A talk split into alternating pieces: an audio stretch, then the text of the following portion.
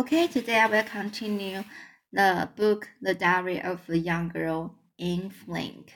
So I ever said that this book is for uh, English learner.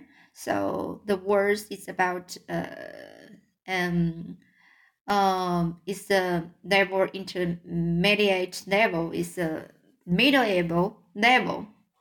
So there will be around um, uh 1650 words and uh, okay so you still can learn it from the book and um, you can uh or uh to borrow some the full version the book novel of this uh book. I I and I never said I never read this book full version uh, but I'm uh interested in so uh, okay, so today I will continue the Friday. So this time they are just uh, uh, went to the their new home. So this how will be happening next. Let's continue. Friday, 10th July 1942. Let me continue the story.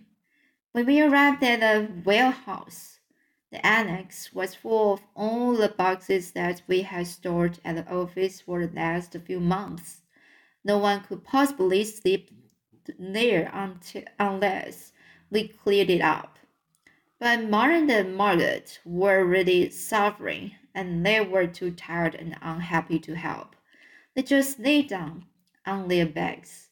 So father and I did it all. We worked all day until we were so tired that we fell into bed too. There was no hot meal, but we didn't care. We worked on the next day, too, which was Tuesday. Bep and Miep took our ration books to buy book, buy food. Sorry. So, uh, Bep and Miep took our ration books to buy food.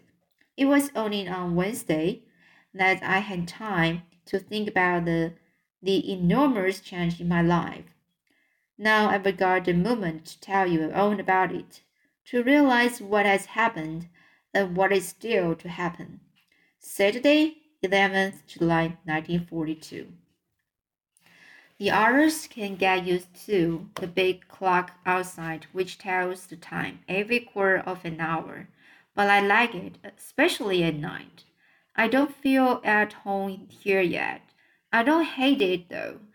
It is like a holiday in a strange little hotel. My bedroom was very empty when I arrived. When I arrived, but I was stuck up pictures of my favorite film actors and actresses. It's a lot better now.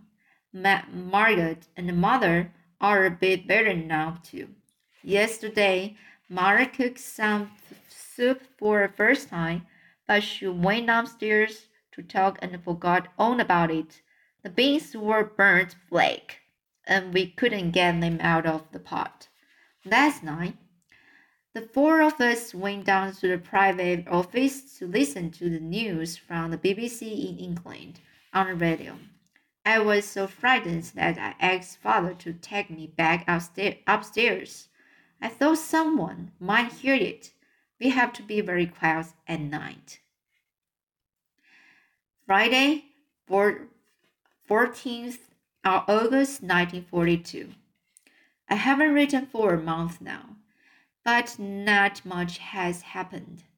The van Daans, the van Daans arrived a day early, on July the 13th. The Germans were calling up a lot of people, and they thought it was safer to come early.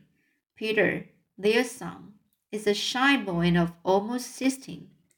I don't think he will be a very interesting friend.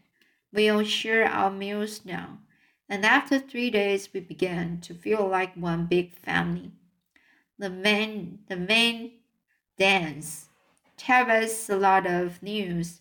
People think we are escaping to Switzerland, although one woman says that an army lorry took us away in the middle of the night, and another family say that they saw all four of us riding on our bikes early one morning.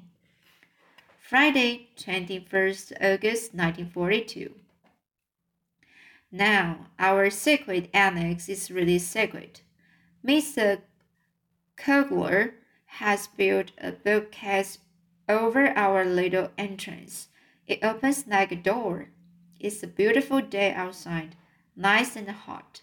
We can still enjoy it, lying on a bed, bed in the in the attic. Monday, 21st Sep- September 1942.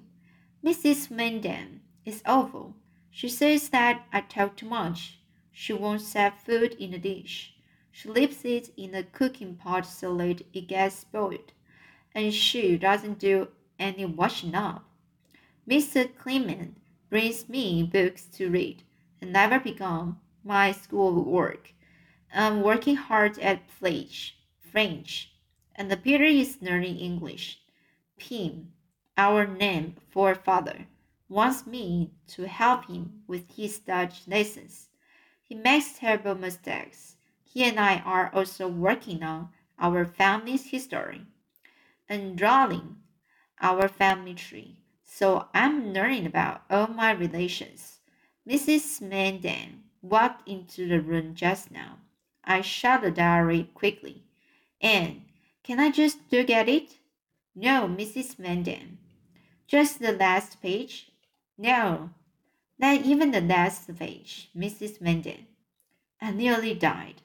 That page was full of rude things about her. Sunday, 27th September 1942. Mara and I had a discussion today, but I burst into tears. I can't have it. Daddy is always nice to me, and he understands me much better. I feel that Mother and I are like strangers to each other. Mrs. van Daan is in a bad mood and he's locking all her things up. Locking all her things up. She thinks that I'm spoiled and always says, if Anne was my daughter, I'm glad that I'm not.